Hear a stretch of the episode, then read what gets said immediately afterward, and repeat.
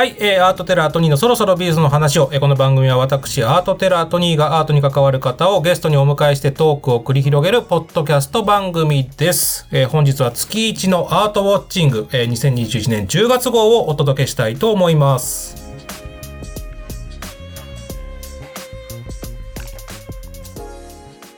はい。ということで、始まりました。リスナーさんのお便り紹介と、そして、えー面白かった美術展について話をするアートウォッチング2回目となりました。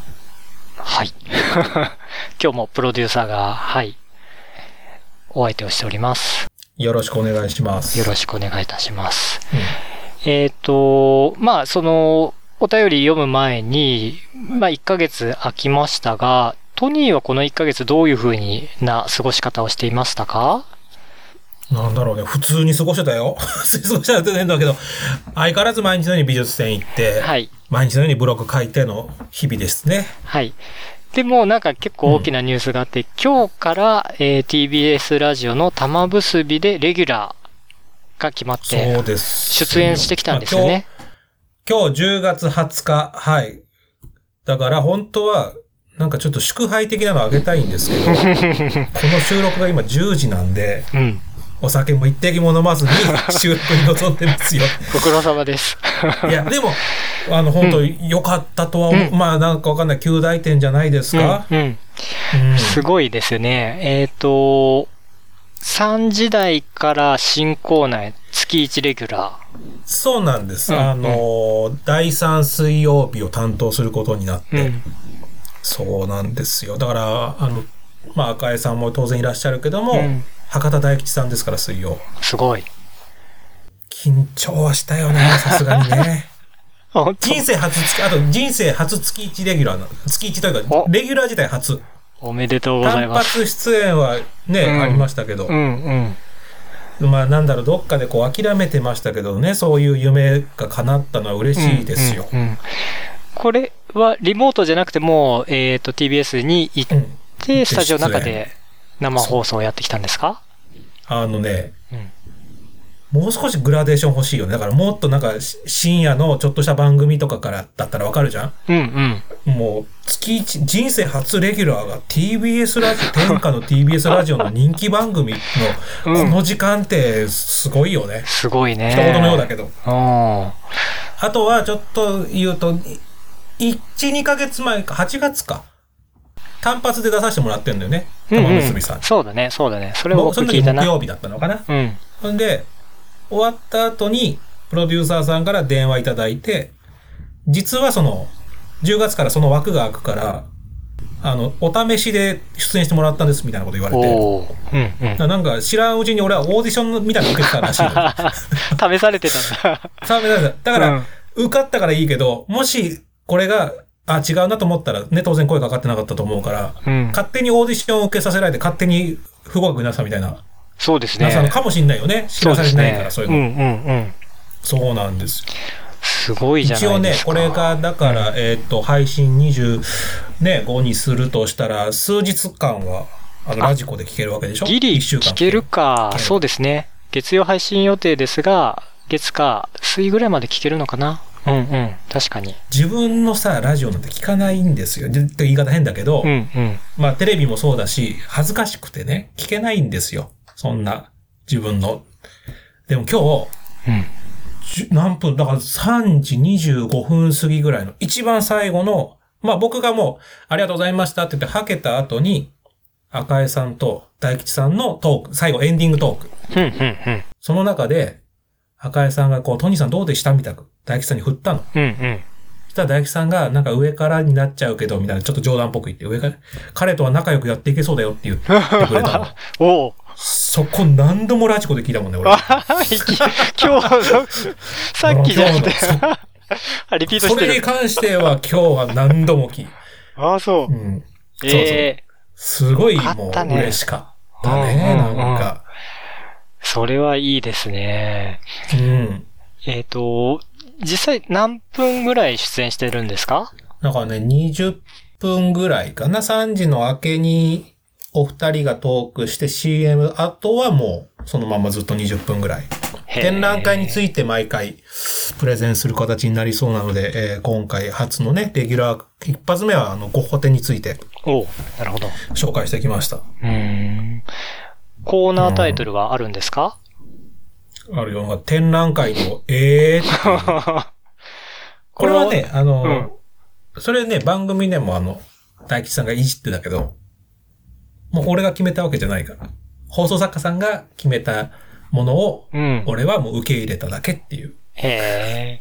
これなんか展覧会のえーとか言ってこうエコーとかかかるんですかね番組内で。あ、そう、そう、展覧会のえーって言った後に、うんあの、ムゾロフスキーの展覧会の絵が流れるみたいな。へえ、面白い。そう。だ一応だから、そうね、コーナーを持たせてもらってるし。ねえ。あの、ホームページだかどっか、え、ツイッターだったかな？なんかトニーさん、新メン、今日から新メンバーのって書いてあったの？トニーさん。はいはいはいはい。新メンバーだって、みたいな感じです玉よ、ね。結びファミリーですね。そうなんですよ。どうします？すほんとね、ありがたいなと思いますよ。もう人生ピークだろうね、これが。もうちょい、もうちょい先じゃない？もっといいことある。もっともっといいピークじゃない？あ、でもそのピークで言ったらさ、ねうんうんあのー、今日発売可能性あるけど、はい、10月そうですね。25だとしたら、二つ目の話題。芸術新潮というもう日本を代表する雑誌、うん。前編集長も出てくださいましたけど、うん。この、レギュラーというかね、あの、連載もやらせてもらってましたし、過去。でそれから単発でね、そのトライアスロン企画とか、体張る企画もやったんですが、なんとちょっと初めて、第一特集、だから一番のこう特集号の、まあ主人公って言ったらちょっとおこがましいですけども、その大役を務めさせていただきまして。すごい。いや、震えたよね。てか、芸術新潮これ売れなかったら俺のせいになるのかな？どうしたらいいんだろう？みたいな。そうですね。トニーのせいですね、これは。いやもうずそうだ、だからこれこそピークだと思う。あ一応内容としてあ。は、うん。あの、大阪市立美術館で、で、それから来年には東京の国立新美術館でメトロポリタン美術館展が開催されるんですよ。大阪11月13日からかな？このメトロポリタン美術館特集、本当は後、後で聞いたんだけど、俺がコロナなかったらメトロポリタン美術館行けてたの、きっと。あ、え、現地に？現地取材おー、すごいじゃん。コロナなのでできないので、うん。うん。そこでメトロポリタン美術館っていろんなジャンルの作品来るので、聖母子との絵とかね、それからヌード画とかいろんなジャンルがあるので、そのジャンルごとのプロフェッショナルの美術史家、研究者、学芸員さんに、俺がこう話をインタビューしに行くというおー、すごい。企画でございます。5人の死にみっちり教えていただきましたって書いてありますね。大変な、いや、8月ぐらいにやってたのかなもう本当に1日1人みたいな感じで。まあ、人によっては、あの、ズームというかね、あうんの、オンライン取材でしたけど、うん、うん、うん。これはね、なんかこの番組のプロデューサーにここは感謝ですけど、この番組やっててよかったよ。おなあの、人の話引き出すみたいなあなるほど。こと、しかも、フル尺じゃん。1時間、2時間ぐらいこの、やってるね。結局2時間ぐらいこれの番組もやってるけど、この週、インタビューも2時間ぐらいやってんだよ。その中の面白いところを記者さんというか、が、編集者さんが、こう、抜粋してくれてるんで、うんうん、テキストに落としてくれるのかな？そう。んうん、えっとね、今回、まあ、いろんな方5人出てくださってるうちの2人はね、面識がある人で、3人はもう、今回初めましての人なんで、うん。そこからね、面白い話引き出すってね、やっぱり、うん。まあ、やっぱ僕ぐらいの実力がないとできない。急に。いやいや、でも、そこはほら、なんか頑張らないといけない。その、だって、編集者さんが行ってインタビューすりゃいいだけなんだから。一緒に同席してるんだから。そこでなんかこう、自分らしさをうん出すみたいな、あ、まあ確かにね。試されてるよね。なんかそこは。そうですね。これ実際トニーは、その取材の前にどういう準備をしてたんですか？うんとね、うん。知ってないって言ったらこれ放送載っちゃうから、あ えっとね一応一応言うと、んえっと、メトロポリタン美術館展のこの作品自体は、えっとね、オーストラリアの美術館で今、今もう終わったのかな？あちょっと前までやってたん巡です。回をなので国をまたいで。うんうん。そう。で、オーストラリアのだから展覧会用の図録はあるのよ。うん。英語バージョン。ン。で、それは芸術新潮の方が手配してくれたので、何が出るかは知ってるんだけど、いかんせん全部英語だから、まあ読む気しないし、読めないからね。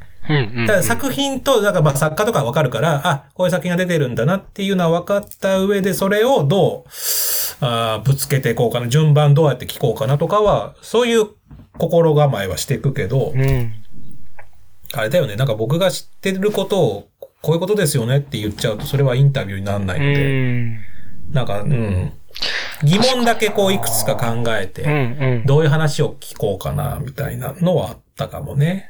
うん。確かに。これはぜひ紙面を読みたいですね。なんかその、主要主役はメトロポリタン美術館だし、それぞれのその、まあ美術史のすごい大家の人も主役なわけじゃないですか。うんうんうんその中にさらにトニーらしさがどう出るかっていうのはなんか とても気になりますね。うんでも本当にこの番組をなんか、あの、字、字にしてるというか、なんかそのテキスト化したような感じの流れにもしてくれてると思う。あの編集者の方が。あのこういうの硬くなりがちなんだけど、本当にこう、初心者向けをやりたいっていうのがちょっと、あ、そうそう、だから、目標として考えてたのは、その編集会議でも言ってたんだけど、チコちゃんスタイルをやりたいっていうのがあって、おー、なるほど。例えばどういうことかっていうと、うん。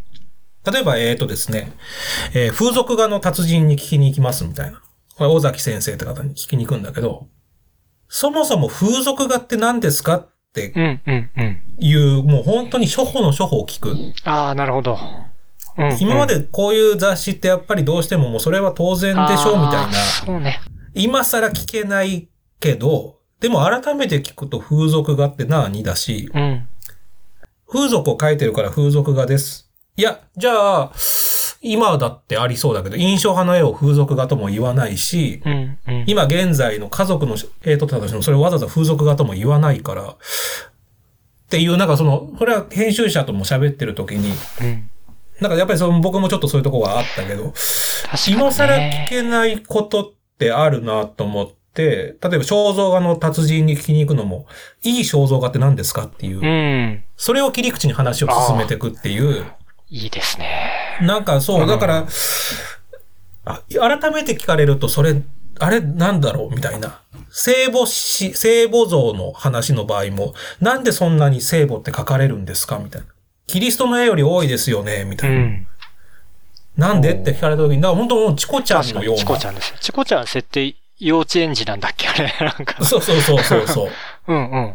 なんかそういうところから発し、始めてって、こうちょっとこう話を進めていくっていう感じにしてるのは、多分これ芸術新潮としても結構初めての試みなんじゃないかなと思います。だから美術が好きな人が読んでも面白いと思うし、美術がわかんないっていう、ね、興味持ちたいっていう人にとっても、うん。になったんじゃないですかね。理解理解。そうですあね。だからこれ、でちょっと売り上げ上がるかもしれないわあ。そうですよ。だってトニーらしさはつまりその間口を広げるというか、敷居を下げるっていうところってことですよね。うん。あともう一個見どころとしては、うん。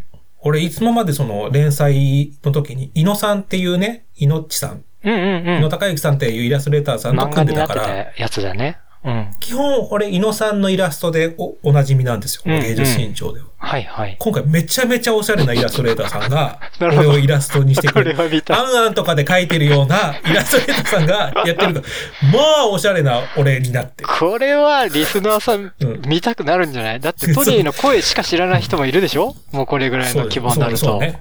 うんうんこれは面白いね。ぜひ皆さんすごいおしゃれになってる。手に取ってほしいですね。うんこれは僕も見たいわ。そう。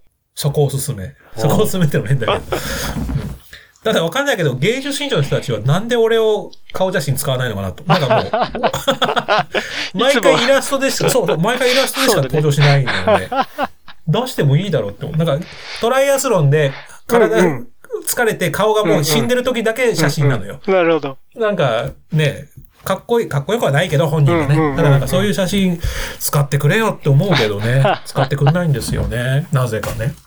うん。まあこれまた、あの、芸術新潮のね、編集長とかにうんお聞きできるタイミングがあれば、そう、そうですまあね。なんかあんま聞きたくない答えが返ってくる可能性もあるから、そっとしとくなんか知んないんだよな。俺、ほんとイラスト歴が長いんだよね。それはでもなんか。集めておくと面白いね。そうだねう。ん。まあまあそうかも。でも、うん芸術新潮でイラストにしてもらうときいつも井野さんだったので、ちょっと今までとは毛色が違うのも一つの見ど見どころというか見応えあるんじゃないですかね。なるほど。結構評判はいいです、今回の。うんおぜひぜひ、本当ですか。お手に取ってみてください。僕も見たくなりました。読みたいと思います。はい。さあ、ということで、ではですね、えっ、と、あれですね、えっ、と、1ヶ月前にアートウォッチング初回配信をして、で初回では結構手紙来ないかもしれないみたいな ことを我々キャーキャー言っておりましたが、あの、リスナーさんからのリアクションも、あの、以前より多くいただいて、あ本当に良かったです。あの、なんていうのかな、即レスじゃなくて、しばらく時間が経ってから反応がじわじわ来るっていうのも良いなというふうに思いました。いや、これ、ミキオがね、そういうふうにね、プロデューサーがそう言ってるじゃない？いや、もちろん、本当ありがたいと思う。本当にありがたいと思う。いや、思う思う。本当に思います。うんうん。ただね、その、で、送ってきてくださって、これから読み上げますけど、すごいありがたいですよ。で、これからも送ってきていただきたいんだけど、うん。あんなに言ったのに、ご新規さんがそんないない気がするんだけど、これ、前回の放送何人聞いたのこれ？今の段階で。えー、っとですね、ちょっと出しました。1500人ぐらい。いやまあ、だからさ、うんそうだよね。1500人のうち、だからやっぱ、俺これだからさ、ちょっと思ったんだけど、なんかね、ふとね。うん。で、しかも前回はさ、俺もなんか、チケットも送りますみたいな言ってたじゃん。ね。これでもご新規さんがほぼないんですよ、きっと今回。うん。うん。あのー昔よく見たテレビアニメとか絵本とかであったんだけど、主人公がさ、友達に話しかけてもなんか急によそ、よそしくなって、あれなんか無視もされて、うんなんだこれってなったら、夜あたりにサプライズ誕生日パーティー開かれてるみたいな、ああ、はいはいはい。なんかあるじゃん。はいはいはい。きっとあんな感じで、なんか、俺のリスナーさんは、結託してるのかもしれないと思い始めた。なんか、すごい壮大な、なんかサプライズをみんなで仕掛けてくれるために、なんかこう、僕の呼びかけが、今、あまり響いてないのかなっていうね、はい。いう気がしています。はい。なんか、これどう受け止めればいいのかな？うーん。そうだね。と信じたいよ、本当に。うん。うん。聞いてはくれてるんだもんね、皆さん。そうですね。はい。あの、そう普通の分ね、なんかここしつこく言うと逆効果な気もする。そう、俺もそう思う。俺もそう思う。だから、あの、聞いてくれてるだけでありがたいんですよありが。とうございますと。そう。本当に1500人の方がね、聞いてくださってて、そこでコメントくださいなんて、おこがましいですよ。プロデューサそうですよ。ー。もう、めんどくさいんだから書くなんて。そうですよ。メールとか。ね。うん俺も思った。なんかだから、先週の、ぜ先週とか前回の自分らが良くなかったよね。あと、あとほら、少ないとか言っちゃうと、もう書いたら即読まれるのかなっていう不安もあるじゃない。確かに。そこチキンレース感あるよね。そうです。普通はさ、なんかね、番組に投稿しても、うん。読まれないかもしんない、みたいな、ある、ね、こっちで選べるけど、今なんてもう来たやつ全部読むつもりでかましたら、そら書かないよみんな、と俺は思った。確かに、ビビるよね。ビビるビビる。だから、その、そう、あの、しかもよっぽどセンスあることじゃないとみたいなふうにもし思ってたとしたら、そんなことないですからね。一言面白いとかね。はいああのの、なんかそういうのでも全然いいですしで、。あの、傷つけようとか、恥ずかしめようとかも思ってないので、ない、ない、ないのでないので。あの、素直に。なんなら分かりました。うんあのうんね、コメントいただけたらめちゃめちゃ嬉しいですよ。そのコメントのところに、これは、あの、放送で言わないでください。もう僕らだけにしかね、わからないメッセージでもいいです。それは、ね、読まないから。あのね、実は、ウェブページの投稿フォームにはそのチェック欄つけてます。あ、本当ですか、じゃあそれでも来てないんですね。伝わってないじゃん。あ、そうか。あ、そういうのもありますよ、ありますよ皆さんそういうのもあるそうです。応援してくれると僕らも伸びますよっていうことですのでね。うんはいぜひぜひ、えー、よろしく、よろしくお願いしますっていうのも変ですね。はい。まあ、あの、さあ、でも来てはいるんでしょ？そう。なので、あのー月1ですし、あの、うん聞いてすぐっていう反応じゃなくてもいいので、なんとなく思いつ直して、思い出したらとかでもいいので、そうそうあの、タイミング。とかも気にせず、どんどん送っていただければと思います。はい、よろしくお願いします。はいさあ、ということで、うんではツイッターアカウントに、学用さん、学用54さん。えーそろそろ美術の話しようが始まっているのは知っていたけれど、なんだかんだで聞く機会がなく、点々点。この1ヶ月で全部聞いたけれど、人気の連載漫画を期間の単行本で一気読みした感じ。当然次の単行本は、と喉から手が。うん。これ嬉しいですね。嬉しいですよね。これたくさん配信しといてよかったな、みたいな。あとだから1年分を聞くって言ったら結構な量だからね。ああ、そうですよね。いや、ほんとそうですよ。もう40本配信してるから40時間ですからね。ありがたいですね。いやそれはすごいねうんうん24シーズン2まで見てるぐらいの。行くね。行く。そら寝れないし大変だわ。ありがたいわ。ありがたいね。でこの方からさらに来てるんでしょ、はい、うんえーはい美術展に行くときにその作品だけ見られれば満足と思う作品って画家さんとか学芸員の人にもあるんでしょうか、えー私はフルオープンされた生成ル展。これまあ横山大観のあの巻物でしょうね。はい。と、飛び上がろうとする頭のない馬ならそれだけを見に行きます。うんはい。そういうのがあるんでしょうかっていうのは、うんそうね。どうですか？トニーは、お目あ、当てのと僕か。うん。あの、やっぱ貧乏症だからね、僕はね。うん。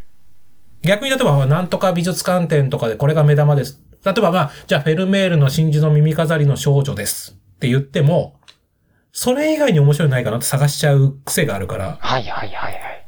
その作品だけが見られれば満足っていうのは、あんまないかもな、展覧会だと。うん。国宝ハンターやってるから、国宝、まあね、どっかに行って、その国宝の仏像1個だけ見てくとかだったらもうそれはもうそれしかないから、うん。当然行って満足だけど、展覧会行っちゃうとやっぱり、掘り出し物じゃないけど、そういうのもないかなって探しちゃうのうんは職業病かもね、僕はうね。ん。うん。うん。うん。そうだよね。あの、多分その学陽さんは結構く、クロートっぽいというか、すそのう、ん。本物を見る前にその作品のことを知ってるってことなので、まあかなり知識があるんだなというふうに思ったんですよね。で、僕も、あの、お目当ての作品ってあんまりなくて、なんか美術館に知らないものを見に行きたいな、みたいな、うんっていうタイプだったりしますね。それはわかんない。が、学芸員さんはない。でもこれはだからちょっとね、今後まあ、うん学芸員さんや画家さんが出た時にね、それは俺らじゃなくうん。て、うんこの質問としては、画家さんとか学芸員さんにもあるかどうかなんだから、これはもうね、ゲストに聞いてみましょうう。うんうんうん。これそうじゃないと分かんないもんね、これは。うんね、アートテラーとしてはうん何でも見ちゃいますよっていう。うん。うんうん。そうですね。その作品だけ見られれば満足ってことはあるけどね。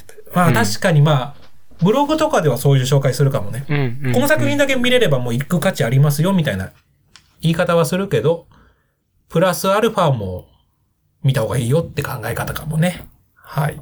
でもありがとうございます。なんかぜひぜひまたコメントいただけたら嬉しく思います。うん。ありがとうございます。さあ、そして次に番組ウェブページへいただいた内容ということで、はい、前回もお送りいただきました、みやすんさん、みやさんなのかな、うんはい。えー、アートウォッチング配信ありがとうございます。先日東京都現代美術館の横尾忠則店へ行きました。これも終わっちゃいましたもんね、確かに。はい。でも、行かれたわけです。えー、横尾さんの作品は奇抜なグラフィックだったり、愛情ある玉シリーズ。これ玉って多分猫のシリーズですね。えー素敵な Y 字路だったり多様だけれども、すべて横尾さんの内面を表現しているようで、貫いてかっこいいなと感動しました。力強い内容に覚悟していきましたが、それでもヘトヘトになりました。はい。で、この後から横尾忠則現代美術館が気になってきたのですが、トニーさんは行ったことがありますでしょうかと。うん。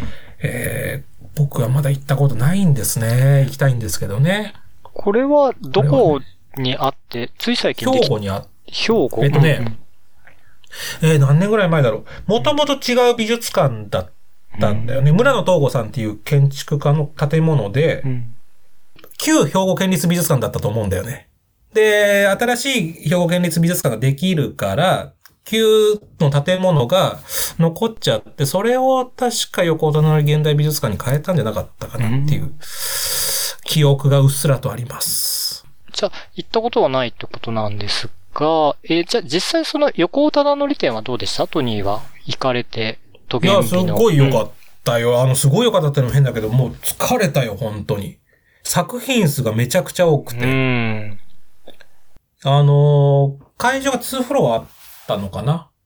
で、もう、とにかくもう、最初からフルスロットルというか作品の、まあ、パンチももちろんあるし、作品の量も多いし、うん。一番印象的だったのは、ワンフロア見終わって、うん。うわぁ、見終わったなと思って、そのワンフロア目の出口というか行った時に、ここからさらにエレベーターで上の階にっていうエレベーターが見えた瞬間に、うんまだ半分あるのかよ。なんかあのー嘘でしょみたいな、なんか。多分こんな経験俺は初めてだったかもしれない。なんか、もう、もうごちそうさまですみたいな。うんうん。もう一回これ来るんだみたいなのが、すごくそれは印象的だったね。よく集めてきたのはそれだけの量っていうのも含めてだけど、だからもう半分でももう満足しちゃうぐらいの量をよくやったなっていうのはありましたね、本当に。うん。あとは、すごく言い方悪いのかもしれないけど、まあ横尾さんが聞いてるわけないですからあれですけど、え褒め言葉で言うとね、あの、変わらないっていうのも変だけど、そのさ、画風がね、こう、一貫してるなっていう感じ。一貫してる。うん、だから、普通はこう、なうまくい成長していくって言ったらちょっとなんかそうしてしてないみたいな感じがして語弊があるんだけど、こなれていくと思うんですよ。ある程度ねうんうんうんうん。で、それがね、全然その、変わんないというか、あと、時代にも寄せていかないというか、だからすごく褒め言葉として僕は使ってるからあまりその変に受け取られたくないんだけど、あの、昭和のまんまっていう感じがしましたね。ああ、なるほど、画ね。風がはいはいはいはい。でそれはやっぱりどういう画家でもやっぱり平成だったり令和だったり、自分の体力の衰えとかもいろいろとあるから、絶対変わるはずなんだけど、こんだけ変わらない人ってすごいなっていう印象が一番思ったかもね、僕は。そうだよね。で、横尾忠則さんすごく多作で、まだまだ現役だから、どんどん作品はさらに増えていくんだもんね。うん。いや、そこは思いましたね、すごい本当に。うん。いや、じゃあぜひちょっと、ね、兵庫の横尾忠則現代美術館も行ってみたいですね、これは、ね。そうですね。うんあの、兵庫はまだまだ行ってないとこいっぱいあるんで、ちょっとね、行ったらまた報告したいと思います。はい。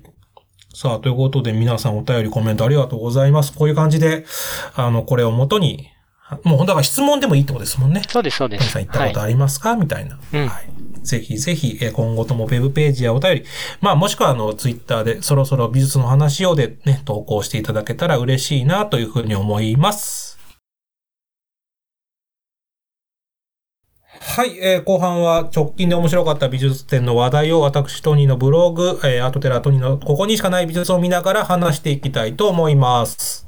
今回まず気になっているのが、三菱一号美術館でやってるイスラエル博物館所蔵印象派光の系譜モネ・ルノワール展。これなんか、ツイッターを見てまあ、えっると、と、三菱一号館美術館ね。あ、一号館美術一号館。美術館、はいはい。うん。なんかこのレッサーユリーっていうのがすごいぞっていうのがなんかこうタイムラインでちょこちょこ見えてですね。俺もツイッターで書いたよ、それはあ、全然。本当にも書いたんだ。うん、書いちょた。っとこれ、何か教えてください。あ、それ、はい。えっ、と、だから、ちょっとまず前段階としてですけど、このまずイスラエル博物館所蔵ね。まあ、そういうなんとか美術館展、さっきもメトロポリタン美術館展みたいな感じで、イスラエル博物館が持ってる、まずこの展覧会はどういう展覧会かっていうと、イスラエル博物館が持ってる近代美術の名品を持ってくる美術展。もう、ザ・王道、特に印象派、それからポスト印象派っていうわが中心となって展示してます。で、その中に、えーモネ、ルノワール、ゴッホ、ゴーガンっていうね、サブタイトルついてるから、まあメインはも、も、しかもモネの睡蓮のすごいいいのも来てるし。ね。まあこの辺はよくあるって言ったら失礼だけど、うん。そのね、あの、よくあるわけじゃないんだけど、これあの、えそうちなみにあの、過去に出てくれました藤本さんの展覧会ですから。おうね、藤本さんが仕掛けてる展覧会ですので、はいはい。で、まあそういう有名どころが出てるわけですよ。で、まあ僕もちょっと内覧会に行かせていただきまして、まあ久々の王道展覧会だなと思って。ほんで、モネの睡蓮がポスターに使われてるから、モネの睡蓮が見たくてというかみんなメインで行くわけですよ。んで、どの作品もすごいレベルが高いんですね。あの、なんちゃってモネとか言ったら失礼だけど、もう 人によって、画家によってほら、波があるから当然。うんうんあの、全部がシングル曲じゃなくてアルバム曲みたいなものもあるわけだから。だからそういう、モネとはいえ、あ、モネの中でもまあまあだな、みたいなこととかって、ザラにあるんだけど、今回は多分本当に全部いいんですよ。うん。あのすごいゴッホもこんなの来たんだとか、見たこと、しかもほぼ初来日なんで、見たことない作品が多くて、もうとにかく、わ、すごいすごい、みたいな。なんか全部いいよ、みたいな。うんうん。もうどの作品もいいわ。っていう中で、まずそのモネの睡蓮、今回一番目玉になってる、縦長の睡蓮の池っていう作品があるんですが、その横に、えー、風景っていうタイトルのレッサーユリーという、うん。ね知らん画家の作品があったの。うん。で、これはね、ちょっと多分、えっ、と、ホームページとか載ってないんだけど、うわすごいなって感じですよ。あ何この作家みたいな。で、し聞いたことないし、この画家みたいな。で、とはいえ、まあその後もモネは出てくる、セザンヌ出てくる、ゴッホ出てくるとかで、まあちょっと一回リセットされたんだけど、展覧会バーッと進んでったら、今度またレッサーユリの作品が2点出てくるんですよ。ほうほで、そのうちの一つが、あの、今話題になってる、えっ、とね、夜のポツダム広場だったかな。っう。うん、うん、うん。ていう作品があるんですよ。うんもう、す、まあ、もうまただからまず、ね、キャプションなんてちっちゃいから字なんて見えないんだけど、なんかまたすごい絵があるわと思って、名前見たら、レッサーユリーって書いてある。あ、さっき出てきた人だ、みたいな。これはすごいな。もう足止まっちゃうぐらい、うわ、すごいぞと。うんそでの、絵、絵のどこが すごいの？な、何が引きつけまあられるの？ちょっと最後にそこはちょっと紹介するけど、ちょっとまあそれでね。で、さらに最後の部屋に行ったらまたレッサーユリの人物化が出てきつまり今回全部で4点来てるんですよ、レッサーユリ。ね。で、もう知らん画家、俺も聞いたことない画家だったんだけど、ちょっとあまりになんか、もう目を奪われるぐらいの、もうとにかくパワーがあるんですよ。うん。これすごいなと思って、もう広報さんとか三菱地方家の人に捕まえて、あと、まあなんか一緒にいたそのライターさんとかも含めて、いや、レッサーよりすごかったっすね、みたいな。誰ですかあれはみたいな感じよ、こっちとしては。いや、みんな知らないの、レッサーより。でも、えすごいっすよね、みんな、みたいな感じで言うのよ。レッサーよりすごくなかったですかみたいな。とはいえ、とはいえですよ。言ってもなんか別に格好つけてるとか偉そぶってるわけじゃなくて、まあまあ自分も美術見慣れてますから、もう13年目ですから、アートテラ。で、関係者ですから、内覧会にいる人も。言ってもクロートがね、じゃないですか、見慣れてる人たちが、なんかいいって言ってるだけなのかな、ぐらいの感覚だったんだけど、何がすごいかっていうと、本当にこの展覧会が始まって初日に、ポストカードがその日に売れちゃったっていう。ああ、はいはいはい。だからつまりもう一般の人も見た人はもうみんな列祭。だから、これは、しかもさっき言ったちょっとね、話が長くなってあれだかもしれないけど、前段階としてみんなモネとかゴッホとか、ルノワールとか見に行ってる人たちが、うん。だから言ったら、大河ドラマの主役級がいっぱいいるのに、なんか気づいたら、誰も目をつけてなかった脇役が主役になってるぐらいの感覚で、これは、俺はもう、まず断言できるのはアートテラーの人生の中で初めての出来事かと。うん。このレッサーユリのブームうん。で、まあ、じゃあどういう人なのかっていうと、あの、調べても、つまりね、まだウィキペディアで当然日本にもないんですが、おそらく日本の美術館では、まあ担当学園さんとも喋りましたけど、おそらくまず日本の美術館では所蔵してないと思います、レッサーユリ。で、ポーランド生まれのユダヤ系の人で、ドイツで生涯を終えてる。けど、まあ、フランスにも行ってるので、印象派とかの絵もきっと見てる。という画家ですが、ほぼそれぐらいしか分かってない。うん。お母さんがおはりこさんだったから。まあ、一応そういう断片的な情報はあるし、なるまあ、ドイツでは、えーっと、うん60歳の時に回顧展が開かれてるらしいので、ドイツではきっと知られてるんだろうけども、もう情報はほぼこっちには来てないっていうへ画家ですね。え。うん。だから、これはちょっと初じゃないかなって気がする。やっぱその全くのノーマークだった人が、まあ、こんなにもなんかこう、取り上げられてるということの凄さというか、まあ、何がすごいのって今言われたけど、何がすごいか分かんないからすごいね。なるほど。あのーまあ、ちょっとだから、実は今日、あの、別件で取材もしてきたんだけど、うんうんあの、一緒に初めてその絵を見た人も、もう釘付けになってるぐらい。へな、まあ、なんだろうね、あのーどう言ったらいいのかな。あのね、まあ、ええっと、ぜひあの、皆さん気になった方は、その夜のポツダム広場っていう作品は、あの、三菱一号館美術館の公式ホームページに載ってますので、あの、雨の日の夜の、そのポツダム広場っていうね、その繁華街のその雨の日の、にの路面にこう映ってる光の表現とかが、まあすごいんですよ。なんかあのーこれがね、100年以上前の絵だっていう恐ろしさというかお、なんか凄さ、うんなんていうか、うんうん現代的なんだよね。そうだね。うん。これ僕も今手元で見てあて感じるね。うんうん。こういうブレイクってい今まであるわけですよ。フェルメールなんかもさ、30年前になんかブレイクしてるし、だから再評価的なパターンだと思うんだけど、まあ時代があったのかなっていう気がするよね。なんかあの、今見るとかっこいいみたいな。うん。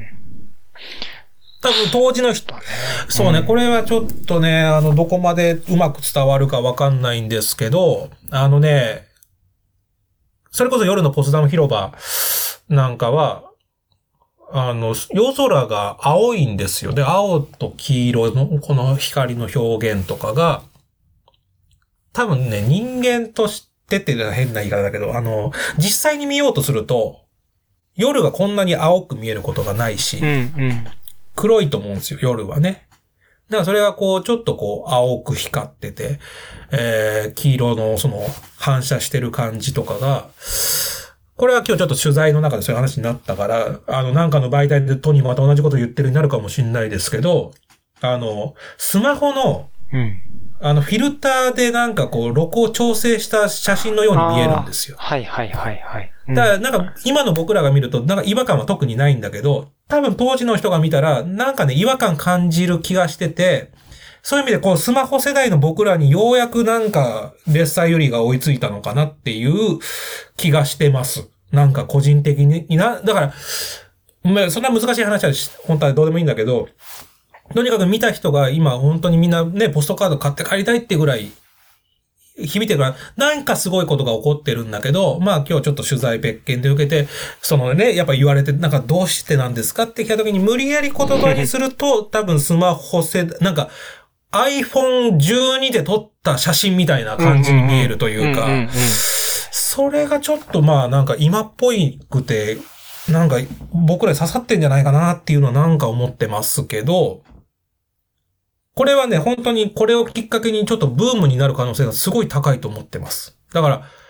そこが今回この、なんだろう、みんなモネとかを見たくて言ってるのに、そこを上回ってきた回っていう恐ろしさね。あーそうだ確かに。このムーブメント面白いね。うん。すごいと思う。だから、うん。立ち会った気がします。なんかあの、それこそ弱中のブームとか、フェルメールのブームなんかも本当この30年前とかね、って言われてて、その後に僕らちょっと、まあ、僕らっていうのはわかんないけど、僕は、そのブームの後に知ってるから、うん。そのブーム前のことを知らないわけですよ。その弱中みんな知らなかったとか、フェルメール知らなかったってのしじゃない後に生まれてきてて、あ、そんなことあったんだと思ってるけど、これもしかしたら10年後ぐらいには、もうみんなレッサーより知ってるかもしれないうん。から、その、あ、こういう瞬間に今立ち会えてるのかなっていうなんかちょっとテンション上がってるかも、こっちは。うんうん。そうだね。確かになんか手元でも見てると、うん、かっこいい。モダンな感じ。今っぽい。えっ、と、スマホのアートフィルターっていうのも、うん、そうだなとも思う。あと、そのブームを感じるのが、このミュージアムショッププロデュースの株式会社イーストのツイッターアカウント見てると、あれなんだよね。えっ、と、ポストカードが売り切れて、今、印刷所に在庫分前倒し納品を依頼してるが、品切れです、みたいな。これあの、ウェブページでリンク貼りますけれども。すごいでこれはね、すね。ほんとね、聞いたことない。あの、展覧会の最後の方に在庫切れちゃって追加しましたみたいな話は聞くけど、初日の話だからね、これ。そうだよね。これすごいよね。すごい。これはちょっともう本当聞いたことないから、今、本当ざわついてますよ、業界。本当に。俺、これ、もし今度ゲスト出てくれたら聞きたいけど、うん藤本さん、もしかしたら今、はいはいはいレッサーユリ店始めてるかもしれないよね。やり手プロデューサーが。やり手ですから、もう、これはもう、ここれだってなってる。動員動員っつって。そうですね。いや、ほんとそのレベルよ。うんっ。ていうぐらい、ちょっとね、あ確かにの、すごいことが起こってます。へえ。うん。いや、いいですね。こういう熱というか、そうそうそう。こういうんブームも気づけないような生活をしてるので、大変勉強になります。いや、これはね、ちょっともうみんなに知ってほしい、見てほしいです、レッサーより。うん。えーっと、この展示会自体は、うん。来年、えー来、2022年の1月16日まで行われていますし、その後にね、えっ、とね、アベノハルカスに巡回しますので、大阪の方もお待ちください。レッサーより行くと思います。ただ、レッサーよりが頭抜きに出ていいだけであって、ね、最初に見ましたモネとかルノワールとかゴッホの作品もめちゃくちゃいいんで、うん。あの、それも含めて見ていただきたいなと思います。はい。なるほどです。ありがとう。うん。じゃあ、もう一個僕聞きたいのがあって、うんこの、東本シスコ展、はいはいはい。世田谷美術館。これもなんかちょっとツイッター見てたら話題になってるように見えたんですが、これ東本シスコ展は行かれたんですか？行きたいところも全然早めに行きましたね。あのね、東本シスコさん、カタカナでシスコ。東はあの、タワーの塔ですね。漢字のとしてはね。あのーまあ、シスコさん、これ本名なんですよ、カタカナですけど。あの、養父母のお父さんの方がサンフランシスコに行きたいっていう夢があったそうで、ああ、なるほど。サンフランシスコからシスコとな、すげえな。まあ、そこからして何かちょっとこう、普通じゃないねぶっ飛んだとか言っちゃう普通じゃない人生なんですけど。まあ、あの、普通にこう、まあ、主婦になりまして、とはいえですね。で、その後にこう、旦那さんが、シスコさんが46か、46の時にこう亡くなっちゃうんですよ。うんで、シスコさん自身もこう病気、ご病気されちゃってて、それで53歳の時に、息子がまず画家だったのね。で、この息子が家を出ますと。独り立ちします。そうした時に画材が少し残ったらしいのよ。で、ちょっと絵描いてみようかなと思って描き始めたのがきっかけだって言うんだけど、その時のそのエピソードとしてすごいのは、息子が残した油絵もあるのよね。うんうん家にね。うん。うん。その油絵の表面を包丁で削ぎ落としてその上から描いたっていう。キャンバス削ったんだ。おお自分のおかんがこんなことやったら俺は引くと思うんだけど。やばいね。確かに。おかん50から画家になるのもやばいし。うん。しかも俺の絵をってなるじゃん。でも、うん。ここが偉いのは息子はそれを応援したのよ。おおなんかおかん頑張れみたいな感じで。うん。で、その後またね、息子さんが結婚されたんだけど、そこに一緒に住むようになって、それが団地の一室なんだけど、その4畳半の部屋をシスコさんは当てがわれて、そこで絵を描き続けるんですね。でそれはもう独学ですよ、ほとんど。うん。うん。で、でっかい絵なんかは団地のわざわざ外に持ってって、外で描いたらしいから、こう団地の中でもこう目立つ人というか、ああ、はいはいはい。またあの人描いてるよみたいな感じで人気者だったらしいんだけど、うん。で、結局91歳で亡くなるまでずっと絵を描き続けるっていうね。だから独学なので、ちょっと画風としてはね、あの、やっぱりこう、まあ、なんだろう、まあ習ってないから、ちょっとこう、独特っていう、まあなんだろう、癖はすごいあるよね。癖は強いね。癖は強い。だから、うん。これはだからね、本当にね、おかん感がすごいんですよ。お母さん感。うんうんおかん感というかね。あの、今までのね、普通のやっぱ画家の作品って、やっぱプロの料理人の料理ですよ。もう見栄えもすごいいいし、みたいな。こうなんかね、おかんの唐揚げたくさんも作って持ったぜ、みたいな、なんか、もりもり感がすごいの。無理感あるね。うん。コロッケ1、2個でいいのよ。あの料理人のだったら。うんうんうんもう山盛り、いなり寿司山盛りとかみたいな、この盛り付けの感じが、俺はなんかこう、おかん感を感じるというか、そこがなんか面白いなってのもあったんだけど、うん。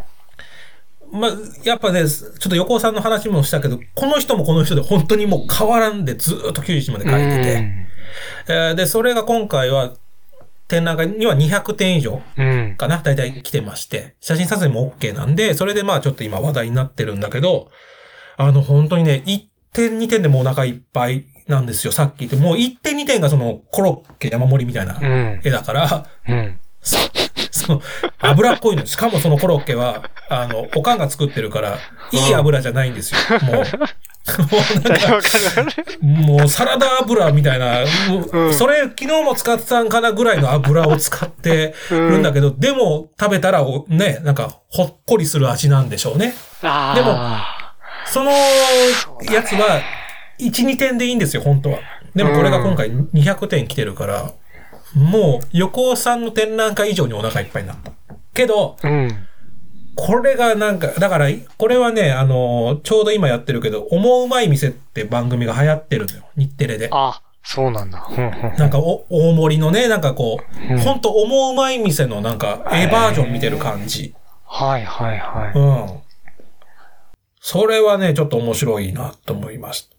だから、今までの美術館で見るみ絵とはまたちょっと一味違うと思いますよ。ううんんうん。あの、人物とかのデフォルメが、ちょっと言葉選ばずに言うと、すごく幼稚というかなんか幼稚園生が描いててもおかしくないような感じだが、うん。やっぱ色使いとか構成とか面白いし、あと。一個の絵の中に同じモチーフがめっちゃ繰り返し書かあ、書いてあるところがそう。だから面白いね。ね。あのー全然本人意識してないかもしんないし、もしかしたらしてるのかもしんないけど、まあ、誰に近いかっていうとね、その、草間彌生さんのちょっと画風も、やっぱりこう、ね、あの、埋め尽くすとか増殖っていうね、あれがあるから、なんか、草間さんみたいな部分もあるんだけど、まあでも草間さんともちょっとやっぱ違うけどね。ただあの、ブログでも書いたんですけど、あの、かぼちゃの絵があったんですよ。はいはいはい。これだね。うん。そうそう。でもね、あの、あ、草間弥生とね、そうだね、かぼちゃのバはい、ーね。草間ん。さん、ただそのかぼちゃが、あの、草間さんとは違う、見たことないかぼちゃなんで、やばいね。意識してるのか意識してないのか、これはもう微妙にジャッジに困るところですよね。あえて外してる感もあるし、う。うんん。このかぼちゃの背景のなんか繰り返しは草間弥生感あるね。そうだね、草間弥生がめちゃくちゃあるんだけど、でも、見たことないかぼちゃだから、違うと言われたら違うし、追求はできないよね。これはあの、グレーゾーンのかぼちゃです。これは、確かにこれかぼちゃには見えないよね。俺の知ってるかぼちゃじゃないね、やっぱり。かぼちゃではないんです。でも、かぼちゃを描いてるという、このなんかこう、この辺もなんかあこう、なんーかこうノリ、面白いノリだなというか、うんわかんないけどね。これも含めてちょっと面白かったね。なんか、あの、やっぱり、うまい、うまいっていうか、その、なんだろう、心地よいとか、あの、技術力が高い、イコール美術ではなくって、うんやっぱこういう風に来たかというか、なんかね、いつもとは違う料理を食べてる感じというかね。あの、それは踏まえてよかったですけども、あの、この展覧会は多分ね、11月の7日までかな。確か。そうだね。うん。あの、世田谷美術館ではなぜかですね、この後、次の展覧会、グランマ・モーゼスっていう、お、これの、これのとか言っちゃいけないけど、あの、アメリカバージョンのおばあちゃんですよ。この方も多分ね、な60とか70から、あの、独学で書き始めて、最終的にはアメリカの当時の大統領にもああったぐらいの、うん。まあ、グランマ、要するにおばあちゃん、モーゼスおばあちゃんっていううね、ん。展覧会。だから2回連続で続くんですよ。たまたまらしいんだけど、どうもね。うん。これか。はい。ああ、本当だ。アメリカ107版。そう。アメリカ版なの。だから日米のね、うん。あれなんですよ。ええ面白そう。で、どっちかというと、グランマ・モーゼスの方がやっぱ世界的にというか、まあうん認知度はあるので、人気も高いので、東本さんも知ってる人は知ってたんだけど、今回まあ初大々的な東本さんだったけど、あの、グランマ・モーゼス好きな人ってのは結構、こっちはまあ前から知られてる人なんで、いると思うので、その前にだから東本さん見とくとね、うん。見比べてみてはどうかなっていううん。気はしますよね。うん。いやー、すごい。なんかその、50過ぎて、画家になるとか、あと、表現が、まあ、尽きないパワーみたいなところになんか、なんていうのかな。こう、勇気をもらえますね。では、もう何個か聞きたいんですが、ちょっとこの、今日は以上にしましょそうですね。はい。あの、聞きたい人が、ね、だから逆にそう、例えば次回のアートウォッチで、えーこれの話聞きたいとかいうのもコメントしてくれればいいわけですからね。うんうんもちろんもちろん。ブログ読んだけども、なんかもう少し深いが、あの、詳しく聞きたいとかいうのも今後リクエストいただければ嬉しいなと思います。さあ、ということで、本日の配信はここまでということでございます。そして次回のゲストも決まっております。うん。はい。番組初の女性アーティストゲスト、お、確かに。うん。現代美術作家の菅美香さんです。うん。はい、今ちょうどですね、えー資生堂ギャラリーでアート資生堂アートエッグという展覧会が行われてましてその3人に選ばれた方で展覧会今ちょうど関西の展覧会もやっております本当に今後のですねまあ今もう売れね今もこうやって活躍されてますけどさらに活躍が期待される菅さんが出てくださるといううん。どこで収録するのかも含めて楽しみにしていただけたらというふうに思います。